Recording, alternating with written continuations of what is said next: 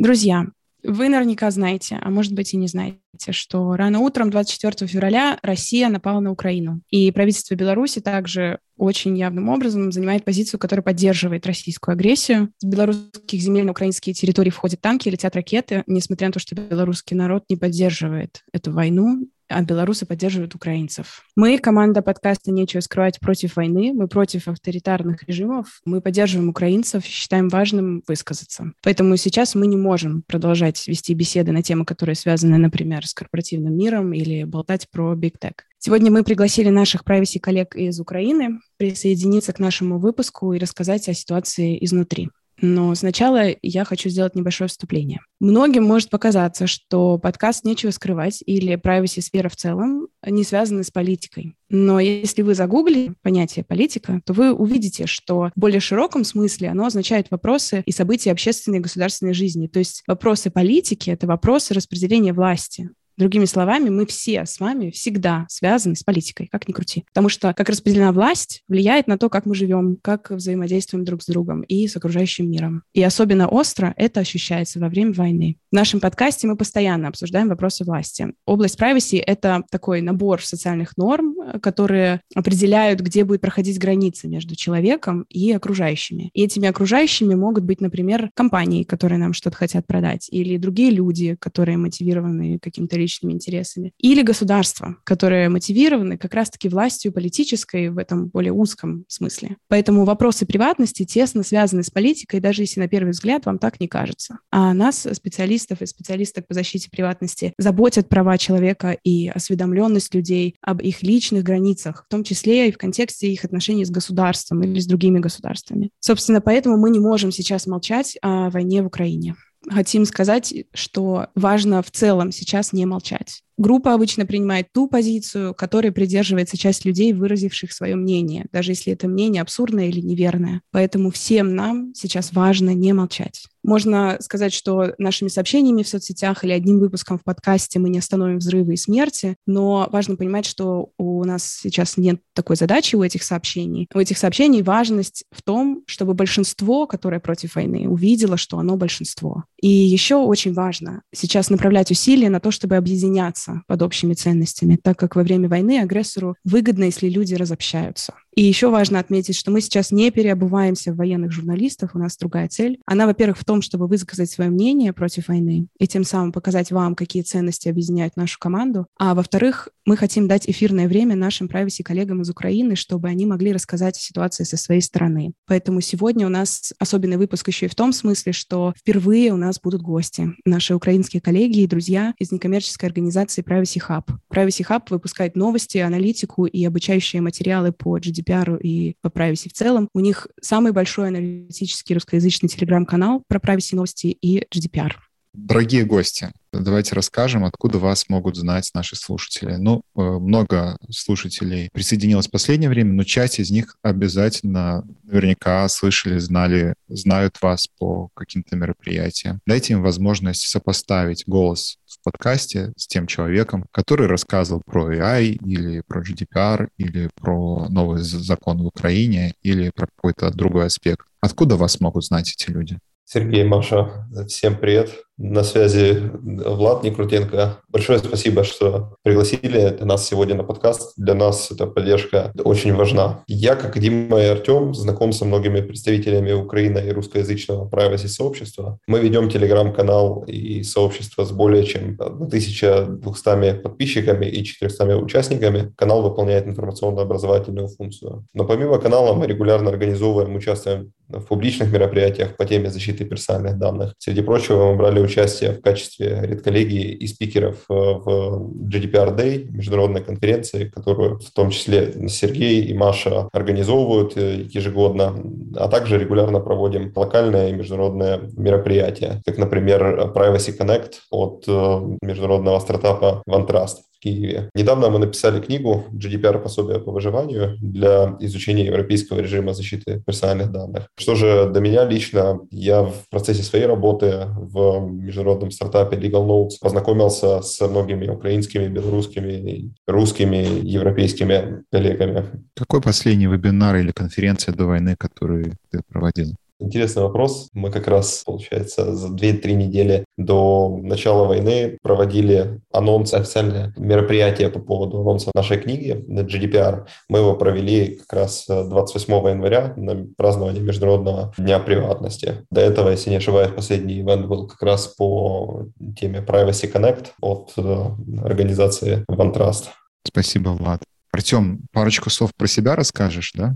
Добрый вечер, коллеги. Сергей и Мария, спасибо большое вам за приглашение. Меня зовут Артем Кобрин, и коротко расскажу о себе. Я второй человек в Украине, кто сдал CAPP, и после меня, в принципе, тема сертификации начала активно развиваться, и сейчас в Украине, наверное, сертифицированных, ну, сложно посчитать, но, наверное, где-то от 30 до 50 человек, плюс-минус. Помимо Privacy Hub, я работаю в самом крупном банке в Украине. Украина — это приватбанк, я работаю специалистом по защите персональных данных уже почти пару лет. Э, это вопросы комплайенса, риск-менеджмента и различных оценок. Ну, в принципе, все понимают, что в это может входить. У нас более 20 миллионов клиентов, или как мы правосисты любим называть, субъектов персональных данных, и 20 тысяч сотрудников. То есть банк работает, все помогает, э, принимает помощь. То есть в этом плане у нас все более-менее нормально. Помимо вопросов приватности и защиты персональных данных, я занимаюсь еще вопросами регулирования искусственного интеллекта и блокчейн-технологий, то есть тоже участвую в этих движениях. Ну, конечно, мое основное направление – это приватность и защита персональных данных. Спасибо, Артем. Дмитрий? Привет, ребят. Спасибо большое, что позвали. Дима Горчинский здесь. Я вместе с Артемом работаю в Приватбанке, главным специалистом по защите персональных данных. На самом деле горжусь тем, что наш банк в такие сложные времена продолжает бесперебойную работу. Банковская система работает. Из последних э, мест, где вы могли меня слышать, вот как раз помните еще в незапамятные времена, в, кажется, ноябре 2021 года у нас был курс совместных лекций, обсуждений. Мы обсуждали GDPR, и украинский закон GDPR, и белорусский закон, сравнивали вот это вот все дело, обсуждали. Было иногда смешно, было иногда грустно, но мне кажется, это было так здорово и очень прикольно было. Мне кажется, это вот эти вебинары, которых вы упоминаете. Я помню один вебинар по AI я смотрел. Тот э, вебинар про сравнение законов предстоящего украинского и уже на тот момент вышедшего или, да, вышедшего белорусского. Это был очень живой а вебинар. Можете, коллеги, если слушатели, если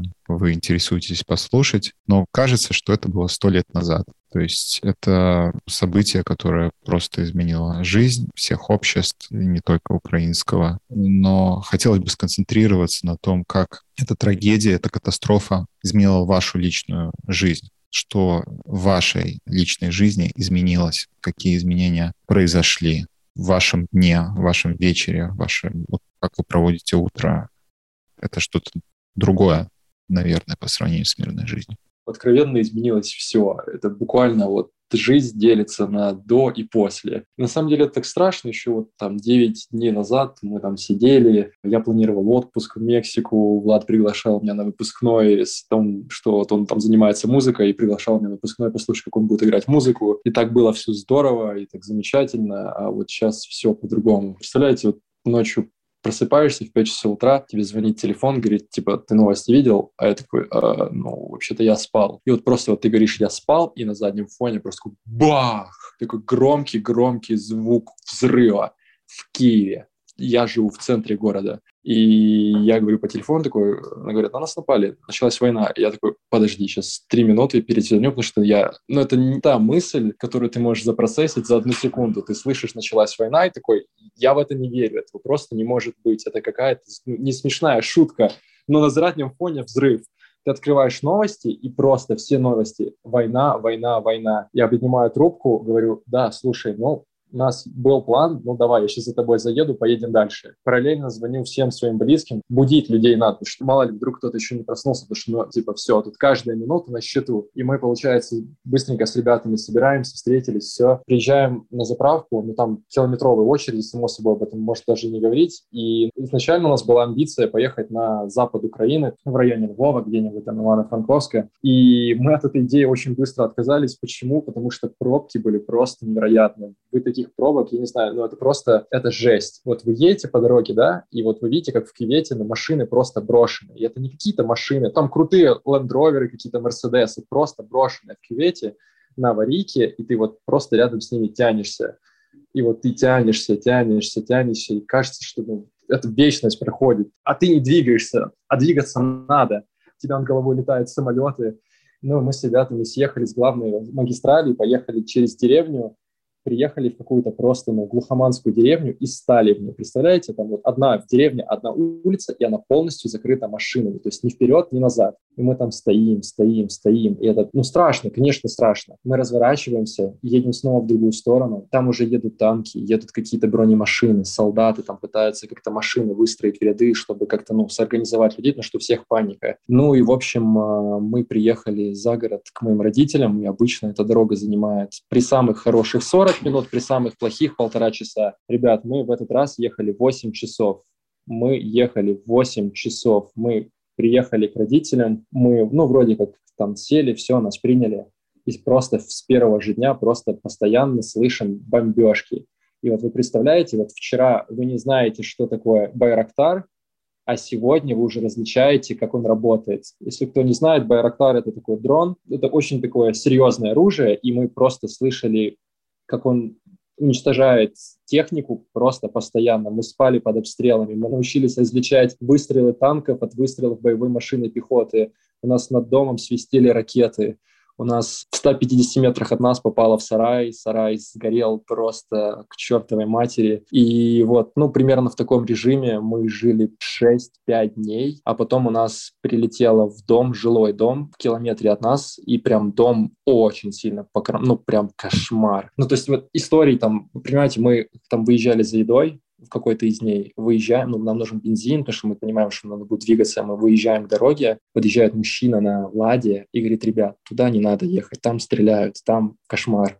И он выходит к своей машине, и такой, блин, мою ласточку поцарапали, и просто начинает плакать над этой машиной, а мы типа такие, ну, мы туда не поедем, нам бензин не так дорог, как жизнь, потому что мы понимаем, что там стреляют, и это просто капец. Ну и, в общем, мы решили выехать, и для того, чтобы выехать, мы поехали в какую-то секту, там какие-то свидетели Еговы организовывают выезд, там какая-то жуткая паника, все паникуют, дети плачут, собаки скулят, какие-то организовывают колонны. Но мы попытались как-то в эту всю историю вклиниться, а потом, ну, все время, понимаете, все время сообщение о том, что вот обстрел, обстрел, обстрел. И вы все слышите, вот эти вот все выстрелы, работает э, система противовоздушной обороны. Это все нагнетает. А эти ребята, ну, едут и не едут. И мы такие, ну, надо ехать. И решаемся ехать одни у нас в баке 200 километров ходу. До ближайшего условно безопасного места как раз 200 километров. То есть мы реально берем... Это риск поехать и никуда не добраться. И мы выезжаем из дома моих родителей, едем нас пять человек,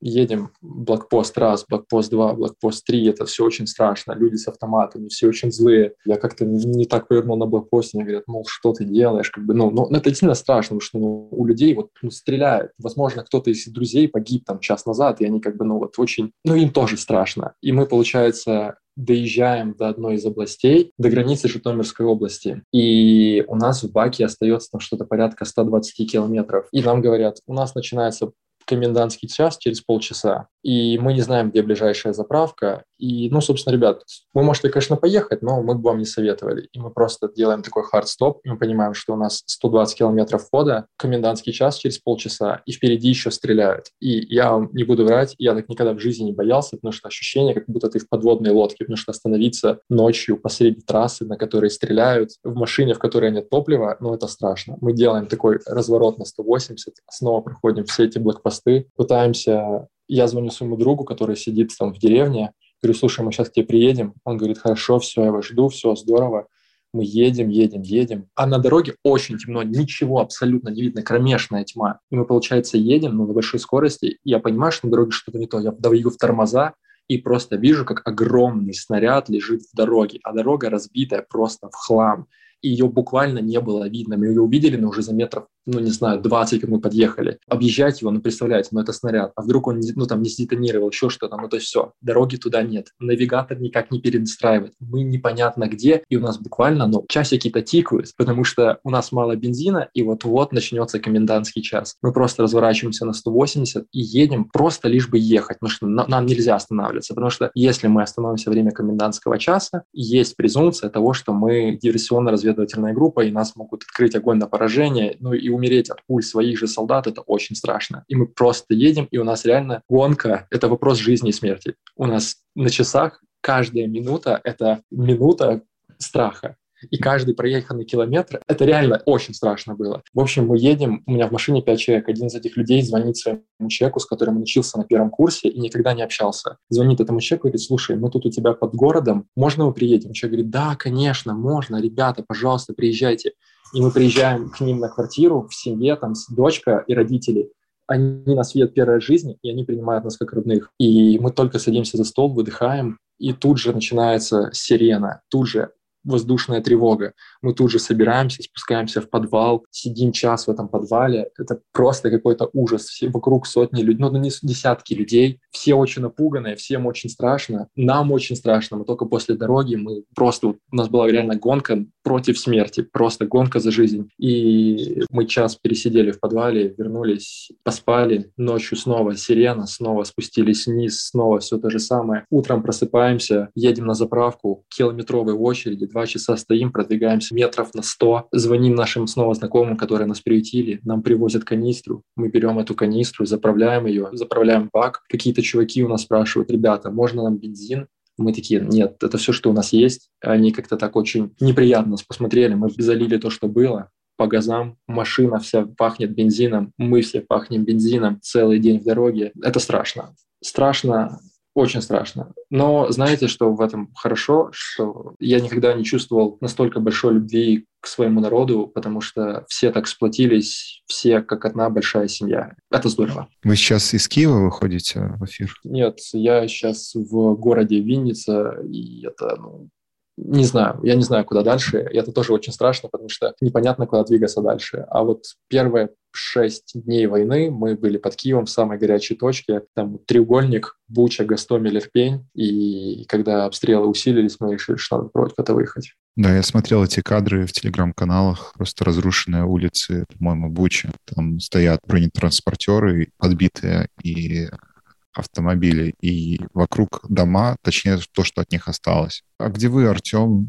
Это было где-то неделю назад, э, даже немного больше. Это была среда, и мы в Privacy Hub завершили наш еженедельный звонок, чтобы обсудить там несколько важных проектов. То есть у нас всегда есть чем заняться. Помню, в этот день все выглядело более-менее мирно. Ну и войны в центре Европы почти никто не ожидал. То есть да, были там предпосылки, к этому, там многие паниковали, но в целом до последнего многие не ожидали, что такое может произойти. И я помню, в среду я пошел спать, еще на удивление я рано лег, в 11 вечера, у меня почему-то голова сильно болела, и проснулся я в 5.11, вот я прямо помню, это время из-за того, что где-то произошло три взрыва, вспышки. То ли это попали ракеты или сработало наше ПВО, но на тот момент я не различал, а сейчас уже лучше различаю вот именно где именно такой взрыв или вспышка. В принципе, очень сложно передать э, свои ощущения. Представьте, вы спите, и тут какие-то взрывы, прямо что-то летит, свист какой-то. Я был очень шокирован и потрясен, и сразу же начал проверять новости,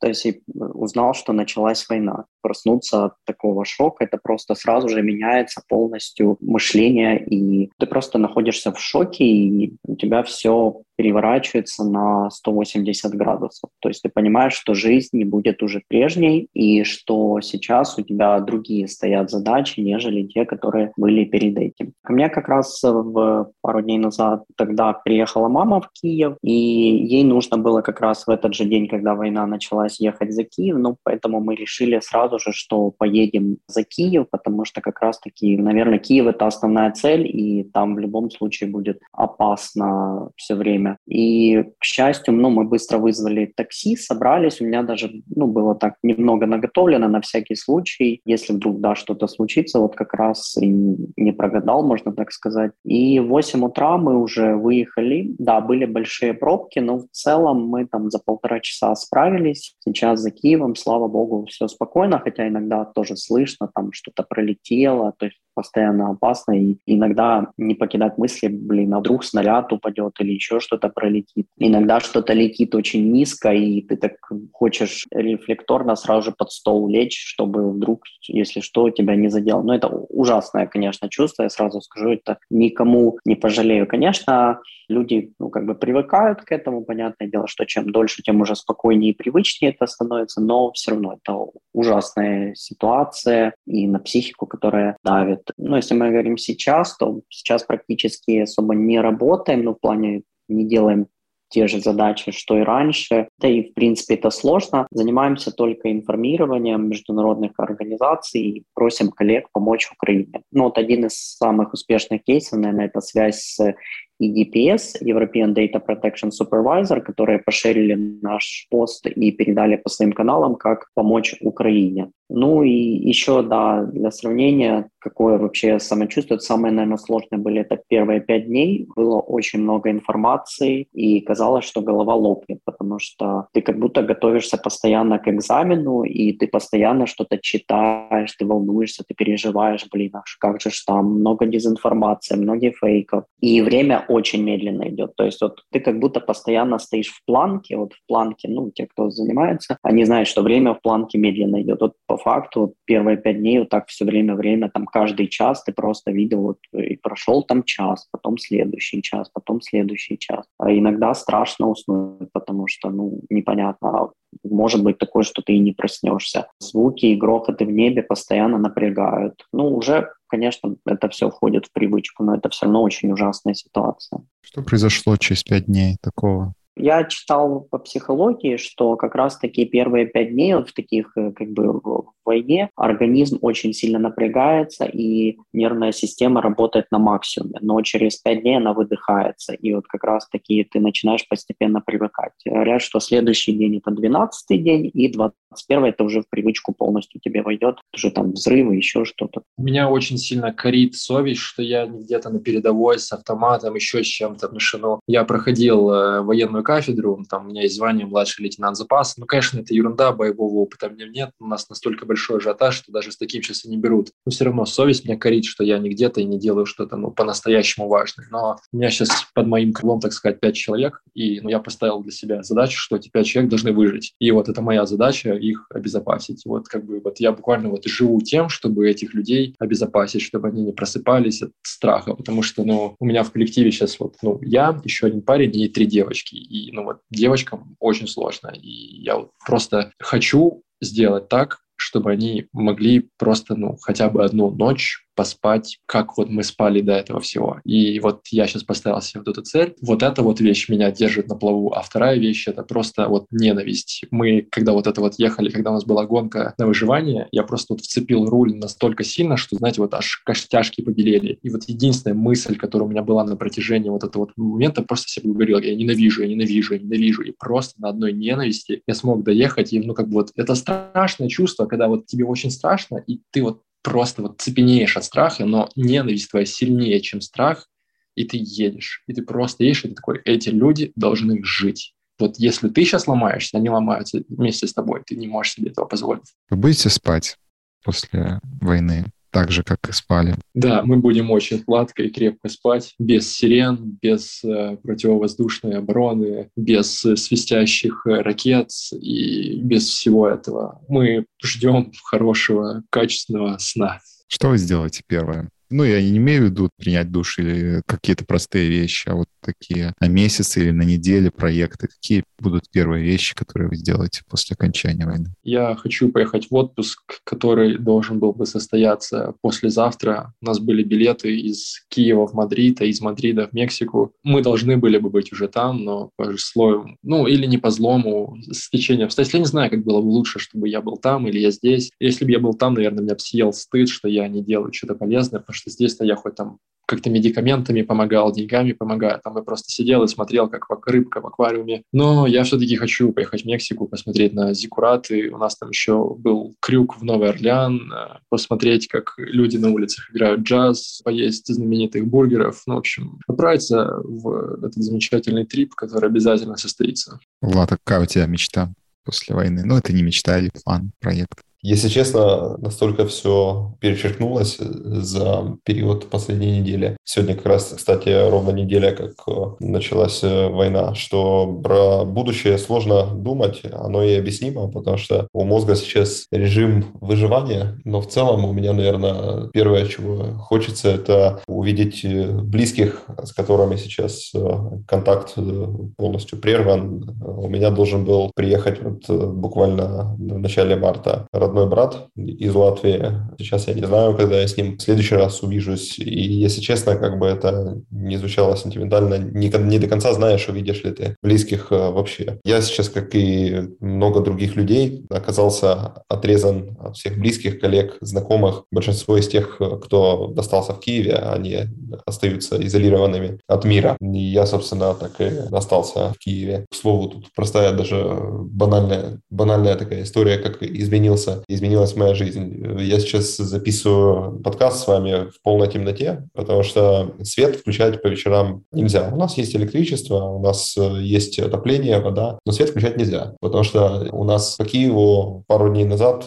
ходили чеченцы, чеченские отряды. Я думаю, все слышали или понимают, о чем речь. Кадыровцы. Кадыровцы, да, да, именно они. Ходили в районе, который следующий после моего в Киеве, я сейчас на районе Житомирской, это на Нивках, стреляли по жилым домам, по окнам, для того, чтобы навеять страх и посеять панику среди населения. И поэтому вечерами мы сидим в полной темноте, без света. Также я вот э, не знаю, повезет нам или нет, но за время, пока мы записываем подкаст, с высокой вероятностью начнет звучать сирена про воздушную тревогу. Сейчас в Киеве таких по 10-15 штук за день происходит. И тут интересно такой момент, то, что сирены бывают по воздушной тревоге, и к ним мы уже привыкли, потому что они действительно там раз в несколько часов э, постоянно звучат, и ты понимаешь, что ты во время сирены ты выходишь в коридор между комнатами, а по-хорошему должен спуститься в подвал, в убежище, и там часа два переждать. Но когда их по 10-15 э, в день, это просто доходит э, до абсурда. Но недавно, вот позавчера, начались новый вид тревоги, это ракетные сирены. Но вот если ракетная сирена, если если сбудется то, о чем предупреждают, то когда попадает э, ракета в дом, то дом сносит до углей, условно. Там есть сейчас достаточное видео и фотографии того, как попадают ракеты в Киеве, в Харькове. И ты понимаешь, что с момента, как у тебя ракетная тревога, у тебя есть несколько минут для того, чтобы спрятаться. А дальше есть просто такая маленькая вероятность, что ракета летит в твой дом. Дальше ты к этому не можешь быть никак на 100% готов. А почему в коридоре и в прихожей? Потому что стекла не летят, не режут тело или... Потому что работает правило двух стен. Нужно прятаться там, где с обеих сторон от вас есть две стены. И я читала, что это даже безопаснее, чем в подвале. Самое безопасное — это метро, но в метро, наверное, не всем хочется жить, хочется оставаться в своих домах, конечно же, в своих квартирах. А вот в квартире самое безопасное место по правилу двух стен. То есть в коридоре, как правило, или, например, иногда туалет, ванная еще такими помещениями являются. То есть чтобы с двух сторон у вас были две стены с одной стороны, две стены с другой. Но, как Влад говорит, когда летит ракета, конечно, ни правила двух стен, ни подвал уже не спасают.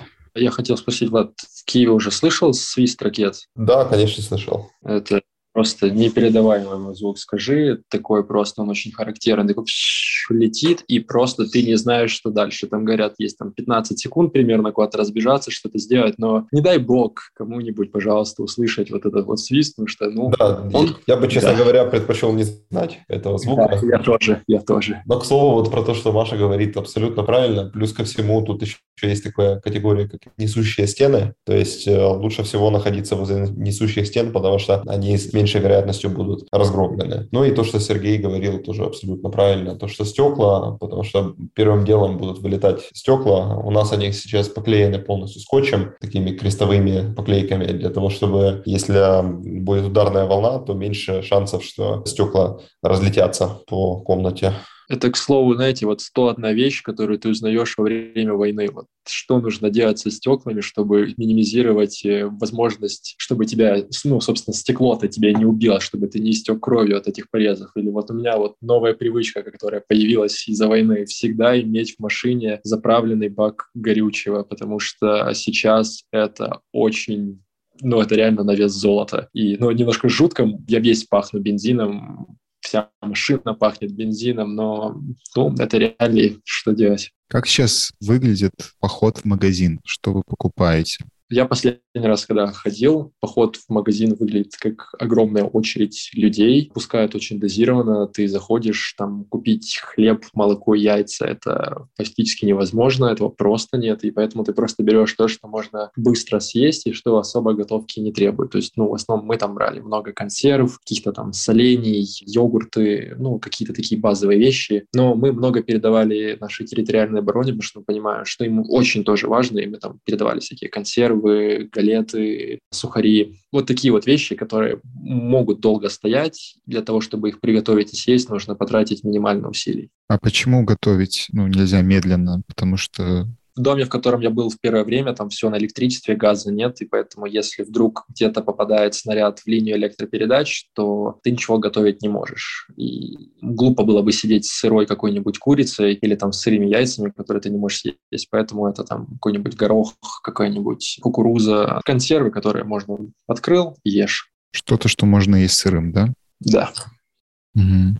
Сейчас очень все плохо. Я смотрел недавно кадры, как э, ну, в супермаркетах в Киеве, там, в принципе, очень много пустых полок. То есть, наверное, 80% там уже ничего нету. То есть только осталось такое, что особо мало кому надо. Поэтому тут как бы сейчас может, конечно, такая начаться продовольственная проблема, что запасов практически нет.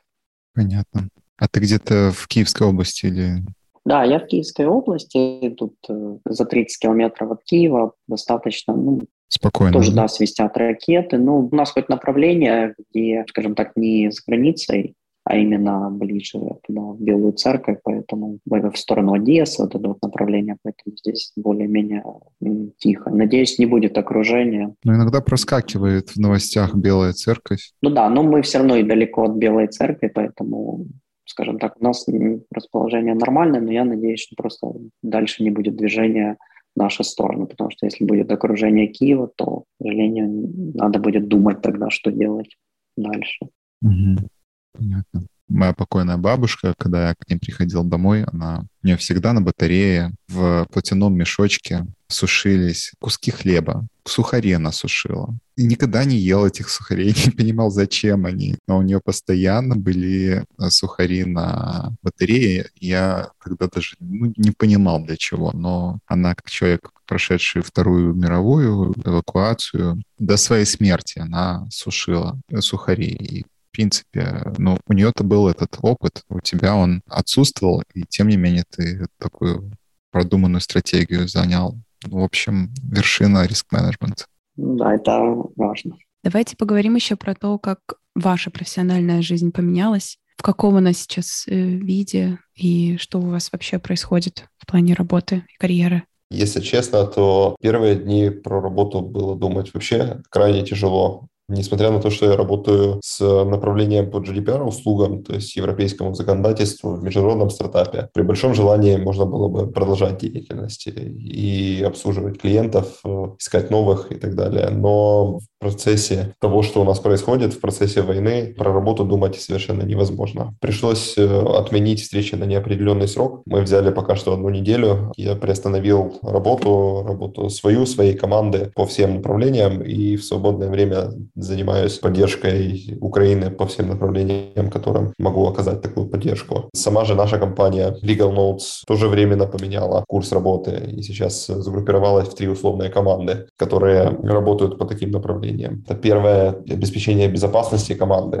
то есть э, чтобы убедиться, чтобы все ребята находятся в безопасных местах и им ничего не угрожает. Второе направление — это оказание бесплатной юридической поддержки компаний, стартапов, особенно украинских стартапов, которые пострадали вследствие э, войны. В том числе, несмотря на то, что война происходит сейчас у нас на территории и агрессия именно по отношению к нашему государству, некоторые банки начинают э, отказываться работать с украинскими компаниями ввиду того самого риск-менеджмента, рисковых процедур, потому что для них мы становимся просто территорией с высокой степенью риска. И вот наши ребята сейчас там помогают юридически, пишут письма, стараются работать и всячески помогать таким стартапам. Ну и третье направление, это то, вот в чем я тоже беру участие, это информационная, финансовая, другая поддержка Украины на международном уровне. То есть стараемся с нашими партнерами, инвесторами работать постоянно и с целью того, чтобы поддерживать Украину, наше население и представителей бизнеса. У кого-то вообще была потребность в другой профессии, ведь про privacy, наверное, думаешь в последнюю очередь, когда так трагедия и разыгрывается, когда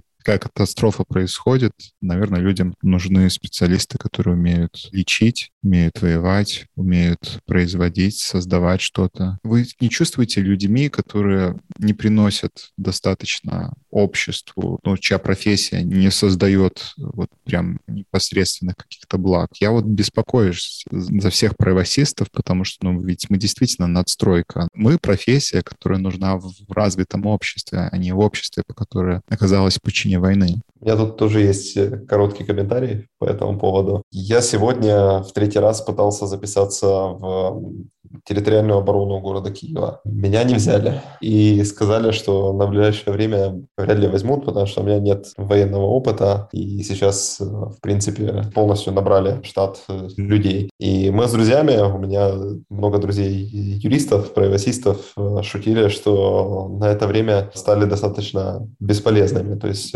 сложно себе найти применение какое-то практическое, кроме за ноутбуком, кроме как в информационном аспекте. Но вот тут есть другой аспект, аспект, то, что рядом с нами стоял парень, незнакомый мне, который недавно закончил Киевский политехнический институт по математическим методам защиты информации, то, что называется эксперт в сфере кибер и, информационной безопасности. Парень выглядел достаточно щупло, но его среди там, большого количества людей, которые стояли, его взяли, и потому что как раз в аспекте информационной безопасности сейчас есть большая потребность в специалистах. То есть, если вы правосист, добавляйте в набор своих знаний хард-скиллы в области IT-безопасности, и вам найдется место на войне. Можно и так сказать. Надеемся, конечно, что большинству представителей privacy сообщества не придется узнать на деле. Но да, техническая сторона вопроса сейчас достаточно актуальна. Артем, а, а ты не чувствуешь себя бесполезной со своей профессией? Какие тебе скиллы и знания понадобились больше всего? Да, конечно, скажем так, когда на весах есть, с одной стороны, права человека, верховенство права, право на приватность, а с другой стороны, когда на весах это вопрос вообще существования страны, и людей, их выживания. Тут здесь как бы вопрос о правах человека. В принципе, понятное дело, почему а, это все ограничивается, почему есть э, ограничения к ним, тем более сейчас в это время, и почему, в принципе, мы, как правосисты, особо и никому не нужны в такое время. Ну, по факту, сначала, да, удовлетворяются там основные потребности, а уже когда общество выстроило там, может, ну, как по Маслоу, как основные, когда потребности уже удовлетворены, то возникает вопрос там о правах человека, о том, чтобы там была корректная обработка персональных данных и так далее и тому подобное. Ну да, в этом плане, конечно же, чувствуется, что ты как будто никому не нужен, но в принципе мы используем другие скиллы, да, у нас есть очень много друзей в Европейском Союзе, в США, с которыми мы коммуницируем, мы доносим информацию. То есть в этом плане нам, наверное, даже помогло то, что мы представляем вот эту вот э, среду правосистов, и с нами хотя бы знают. И вот даже, например, на сайте Международной ассоциации профессионалов приватности IAPP как раз вот вышла 24 или 25 числа статья «Мысли об Украине». И там как раз нас упомянули, и благодаря тому, что мы как раз в этой сфере с нами связались, спросили, как мы можем вам помочь, плюс другие сообщества тоже потянулись в этом плане. Как раз-таки я не чувствую то, что я работаю только в этом направлении, и я, значит, никому не нужен. Все же тут э, играют уже другие вещи, и как раз-таки благодаря этому мы можем доносить информацию Хотя и мне вот наверное, и не очень нравится, что благодаря вот таким событиям мы приобретаем популярность. Еще один момент, то, что тоже вот недавно, буквально пару дней назад, мы подали заявку во вступление в Европейский Союз. И, в принципе, если мы войдем в ЕС, то у нас тоже будет работать GDPR по факту, да, то есть то, что мы нужны будем, это сто процентов, если у нас будет работать GDPR, и профессионалов здесь будет просто очень много, потому что, ну, все понимаем, что это очень такое много требований, много очень тонкостей, которые нужно знать, большие штрафы, поэтому в перспективе я понимаю, что это все равно нужно будет. Скажу тоже, ну, слушайте, ребят, ну, мы в первую очередь все равно юристы, и мы юристы по правам человека, потому что приваты, собственно, это же по правам человека, и мы понимаем, о чем идем речь, потому мы как можем немножко перепрофилироваться из непосредственно приватности, там, другие какие-то более широкие категории, там, документировать, например, те же преступления против права на жизнь, когда по мирным объектам прилетают какие-то абсолютно невероятные снаряды, которые просто не должны вообще там летать, они прилетают. Или там, когда в социальных сетях новостях пишут, что там делают какую-то эвакуацию, официальный источник говорит, что никакой эвакуации нет, и что пытаются использовать людей как живой щит. Вот эти вещи мы как правосисты можем документировать, то есть, в принципе, имея юридическую основу, мы можем это делать. Кроме этого, ну, мы все люди, человек, он многофункциональный. Вот я, например, достаточно нормально вожу машину. И первые дни войны я все, что делал, просто возил людей из одной точки в другую, там, где могу помочь, чем, там, какие-то лекарства купил, отвез, пятое, десятое, ну, то есть да, а в плане карьеры, ну, конечно, страшно, потому что, ну, если все будет плохо, то, ну, откровенно говоря, в Украине приватность и так как бы рынка не было, института приватности нет. Если будет хуже, то, ну, очевидно, будет хуже. Но лично я духом не падаю, потому что думаю, что, как у нас сейчас модно говорить, все будет Украина. Я бы хотела, наверное, закончить тем, чтобы дать ребятам сейчас возможность сказать что-то вне вопросов, может быть, какие-то просто что угодно, что они хотят сейчас сказать, и уже, наверное, завершать записи. Я бы хотел сказать пару слов про то, что у нас происходит, про войну. На войне в ее общих чертах сейчас можно достаточно много узнать в независимых международных и украинских медиа. Но я бы хотел остановиться на ее информационной составляющей, на том, что связывает, собственно, приватность, права человека и эту войну. Мне лично ужасающе сейчас наблюдать, как на войне проявляется полное неуважение правительства Российской Федерации в гуманизму, демократическим ценностям и правам человека. Еще хуже наблюдать это, когда это происходит на чужой территории, а еще хуже, когда наблюдать, когда эта чужая территория — это твой родной дом. Сейчас в социальных сетях, в Телеграме, на Фейсбуке публикуют э, персональные данные местонахождения украинских военных и политических деятелей. Делается в формате публикации баз данных для того, чтобы этим людям можно было в перспективе, либо же в случае захвата нашей территории, либо сейчас э, нанести какой-то вред. По всем информационным каналам, направленным российским правительством как на россиян, так и на украинцев, транслируется военная пропаганда и дезинформация. Тоже очень тесно связанные вопросы со свободой слова, с защитой права на приватность, э, с тем, как нами манипулируют и как на нас воздействуют. Это делается все с помощью автоматизированных зеркальных аккаунтов, у которых десятки копий. Например, телеграм-канал «Рыбарь»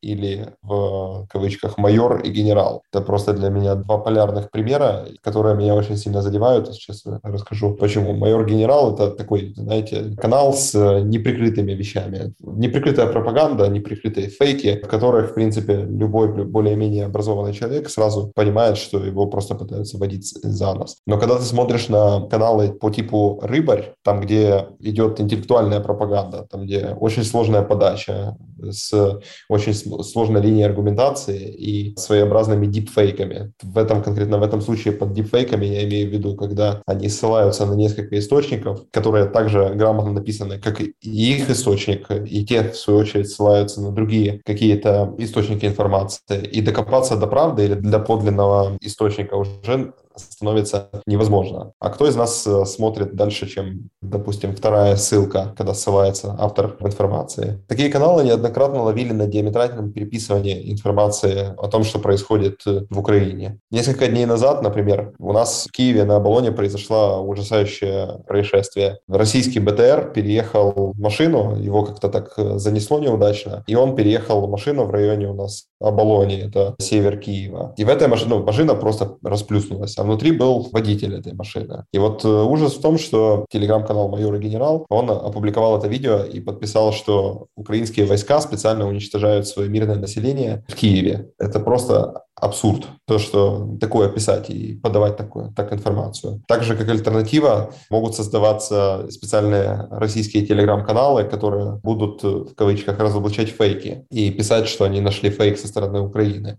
Вот вам другой пример. 1 марта произошел обстрел Харьковской областной госадминистрации ракетами, вот как раз теми, про которые я рассказывал немножко ранее, которых мы сейчас опасаемся, с которых от э, дома остается один каркас, все окна вылетают, и в соседние здания также вылетают окна. И вот э, в этом здании находились наши украинские госслужащие, которые в том числе противостоят сейчас военным действиям Российской Федерации. И вот э, в одном из каналов пропаганды написали, что это украинские власти обстреливают свои же здания. И количество таких каналов и качество ложной информации, оно просто поражает. Заблокировать каналы через техническую поддержку, вот если говорить конкретно про Telegram, который сейчас э, стал основной информационной площадкой, в которой происходит такой, скажем, информационный фронт э, войны. Вот заблокировать контент в Телеграме почти невозможно, так как площадка намеренно воздерживается от вмешательства в конфликт и активное рассмотрение жалоб на контент не допускает. Вот, например, я тут сохранил себе даже небольшую цитату с FAQ странички Телеграма. Note that we rely on volunteers for support. То есть э, у компании, у Телеграма как площадки нет сейчас каких-то ни желания, ни возможности модерировать контент, который на нас воздействует. И для меня тут в этом аспекте война поднимает ряд актуальных вопросов, которые в том числе связаны с э, регулированием защиты персональных данных, э, регулированием модерации контента. Должны ли регулироваться в целом модерация контента и факт-чекинг в социальных сетях? Тут я думаю, что в 2022 году, конечно, ни для кого уже не остается сомнений, то что, конечно, должны, но какова роль в таком случае случае будет социальных сетей в сдерживании или разжигании войны, которая происходит прямо у нас сейчас. Несут ли социальные сети за это ответственность? Должен ли быть какой-то особый порядок чистки дезинформации при военных действиях? И если копать дальше, то тогда кто должен принимать решение про чистку информации, про особый порядок доступа? И ввиду вот э, сложившейся ситуации, с, в том числе с Телеграмом, с Фейсбуком, Ютубе, конечно, более активно там сейчас э, работают с чисткой контента. У меня создается впечатление, впечатление, как будто происходит чистое сопротивление правды и обмана дезинформации у нас э, в социальных сетях. Всегда приходится проверять источники достоверность информации по нескольким источникам, распространять доказательства тех или иных фактов со своими родными и близкими. И получается, что в конечном итоге побеждает тот, кто сумеет убедить читателя новостей в единой правде своей версии. И тут я даже сохранил себе цитату, что, как известно, ложь э, продать легче, так как она не скована рамками реальных событий. Я бы никогда не хотел попасть такую ситуацию, в которой мы находимся, но вот мы здесь. К сожалению, сейчас в войне против Украины к Российской Федерации присоединяется и правительство Республики Беларусь. И я поэтому, наверное, вдвойне благодарен Сергею и Маше за то, что они нас сегодня пригласили, потому что это для нас возможность тоже э, достучаться до интеллектуальной элиты России, Беларуси и до наших коллег, которые занимаются защитой персональных данных. Потому что идет сейчас война не только между странами, но и идет война за демократические ценности, за верховенство права, за уважение к правам человека и за базовую правду, вот как я показал на примере перед этим. И дело в том, что каждый из нас может остановить смерти, каждый из нас может остановить э, войну, каждый из нас что-то может привнести в борьбу за ценности, за то, что нам дорого. Поэтому я бы хотел обратиться к privacy сообществу России и Беларуси, как интеллектуальной элите. Помогите нам остановить ваше правительство от дальнейшего разрушения всего, что нам дорого. Потому что в глобальной перспективе такие нападки, они угрожают не только нам, а угрожают каждому из нас, угрожают нашим ценностям. И любой человек в добром здравии понимает, что для войны нет оправданий. Мы живем не в средневековье, когда жгли ведьм на кострах, и когда войны это было обычное явление. Война на территории чужого государства вам никогда не принесет добра. Каждая минута бездействия уносит жизни и строит почву для еще большего количества смертей в ближайшем будущем. Поэтому я прошу вас, протестуйте против войны и вмешательства Российской Федерации и Республики Беларусь на территорию Украины. Призовите ваших военных, если есть такая возможность, сказать «нет» войне, чтобы они не выходили из дома. Я знаю, что сейчас э, в России, возможно, будет усиляться мобилизация и призыв людей к службе а в армию, к участию в войне. Вот у меня несколько знакомых уже рассказывали про то, что люди в Москве начинают получать повестки. Протестуйте, выходите на митинги и протесты. Не допускайте дальше разгоранию этого огня войны. В ней нет ничего хорошего, нет ничего, что могло бы ее оправдать. Это просто ужасно. Дима, Артем, вы хотите что-то еще добавить? Да, я хочу сказать, ребят, если вы боитесь, нам тоже страшно. Мы научились различать звуки, когда ракеты сбивают другие ракеты. Мы научились различать звуки танков, артиллерии, БМП, автоматов и так далее. Я 10 дней назад не знал ничего об этом и хотел бы, чтобы никогда никто это вообще не знал. И нам тоже страшно. Мы действуем здесь и сейчас. Мы стоим в очередях под обстрелами, чтобы привезти медикаменты тем, кому они нужны. Мы стоим в очередях под те же самые обстрелы, чтобы купить продукты, чтобы накормить своих родных и близких. И нам тоже страшно. Но мы не боимся. Знаете, как страшно было людям, которые останавливали танки просто голыми руками, а они стояли. И вы можете стоять. Всех не пересажают, всех не закроют. Поймите же, пожалуйста, что ваш голос имеет силу. Если у нас в деревнях выходит село и говорит, ребята, ваша колонна здесь не пройдет. Вы хоть нас всех передавите, вы тут не идете. И что делают вооруженные люди? Они возвращаются назад, они едут назад, потому что они боятся вот этих вот людей, которые говорят, я отсюда не уйду, ты проедешь буквально только через мой труп. Думаете, им не страшно? Им страшно. Но они стоят на своем и вы стойте на своем. Знаете, что отличает великих людей? Великие люди, они отрицают недопустимое. Есть такая мощная фраза на английском. Reject the unacceptable. Не принимайте вот это вот unacceptable. Отвергайте его. То, что сейчас происходит, это буквально позарение на саму жизнь. Стойте за жизнь. Потому что если не будете стоять, но мы-то точно будем стоять за нашу и вашу свободу нам будет намного легче, если мы вместе захватим эту гидру и удушим ее наконец-то раз и навсегда.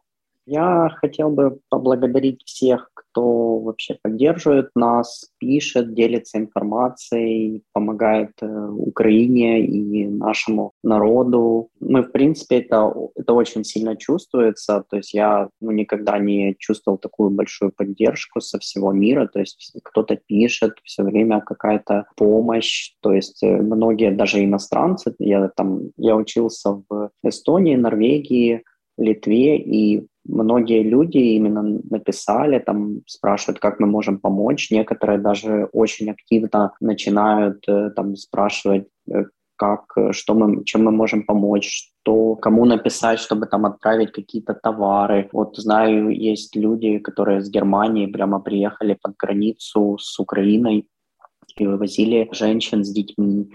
То есть в этом плане я вот чувствую, что ну, весь мир прямо вот за нас. Ну, даже если мы посмотрим голосование в ООН, то, в принципе, можно понять, э, какая позиция, она более правильная. Поэтому я всем благодарен. И вот если вы ищете как можно помочь Украине, мы как раз-таки на нашем канале в Privacy Hub опубликовали инструкцию со ссылками, плюс на, в LinkedIn тоже дали ссылку. Это именно там специальный счет в национальном нашем банке, там еще разные общественные организации, которые помогают. То есть помощь может быть как и военная, или это помощь просто беженцам, людям, которые выезжают. То есть есть разные виды помощи в зависимости от того, какую помощь вы хотите предоставить. Далее бы я хотел бы еще коротко обратиться к коллегам с России и Белоруссии. Я бы настоятельно бы порекомендовал, порекомендовал бы проверять факты информацию, посмотреть на вопрос с другой точки зрения и критически оценить ситуацию, особенно если вы доверяете своей власти. То есть рассматривать это как, ну, особенно я, наверное, юристы меня поймут, есть такое международное соревнование по международному праву, как JESOP, и там есть две стороны, и, в принципе, одна команда, она может представлять разные стороны, и каждая сторона все равно подбирает аргументы, и вот вы тоже постарайтесь не однобоко смотреть, а посмотрите это с точки зрения, а почему же, например, практически все страны признают это войной, а вот в, России почему-то другая точка зрения. То есть я бы очень бы рекомендовал бы все-таки критически оценивать, и потому что вот то, что мы видим, то, что я смотрю, для меня это диссонанс, то есть это реально то, что не соответствует э, истине. Особенно то, что показывают на государственных каналах Российской Федерации и Республики Беларусь, это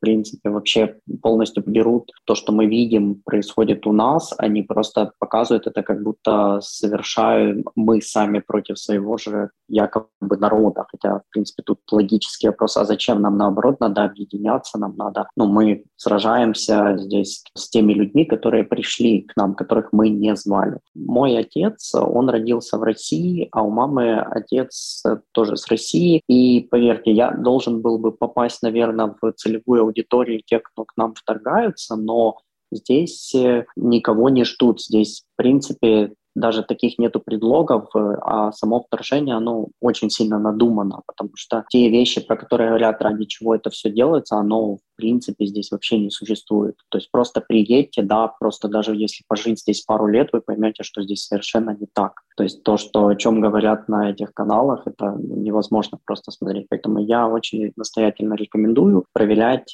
всю эту информацию и смотреть максимально критически к этому. А вообще, ребят, когда это все закончится, приезжайте в Киев, мы вас накормим, обнимем и покажем, что такое настоящая свобода и уважение к правам человека. Закончится это должно все очень скоро. Поэтому Сергей, Маша, пожалуйста, мы будем очень сильно ждать. Большое вам спасибо, Влад, Дима, Артем, что присоединились к нам, несмотря на то, что вы находитесь кто-то в квартире, где нельзя включать свет, а кто-то по дороге, защищая свою семью от горячих точек военных. Эта война, она и наша боль тоже. Мы хотим, чтобы она скорее закончилась, чтобы российские войска сложили оружие и оставили Украину в покое. А нашим слушателям и слушательницам я хочу напомнить, что мы живем во времена, когда технологии позволяют очень просто распространять любую информацию, даже если это неправда или если это абсолютный абсурд, и манипулировать мнением людей. Поэтому я хочу завершить выпуск, выразив некоторые пожелания. Я не возьмусь во времена инфовойны брать на себя смелость и ответственность давать такие советы, но это мои пожелания. Во-первых, проверяйте источники информации. Второе, не забывайте, что пропаганда — это не только про то, чтобы распространять ложь, но еще и про то, чтобы отвлекать или перенаправлять внимание. Поэтому третье, по возможности не занимайте пассивную позицию в формировании своего мнения, иначе его сформулируют за вас. Старайтесь быть в контексте, проверяя информацию, конечно. Постарайтесь, пожалуйста, отталкиваться от своих ценностей, а не от того, кто громче кричит. И последнее, цитирую Екатерину Шульман, пока вы можете говорить, говорите.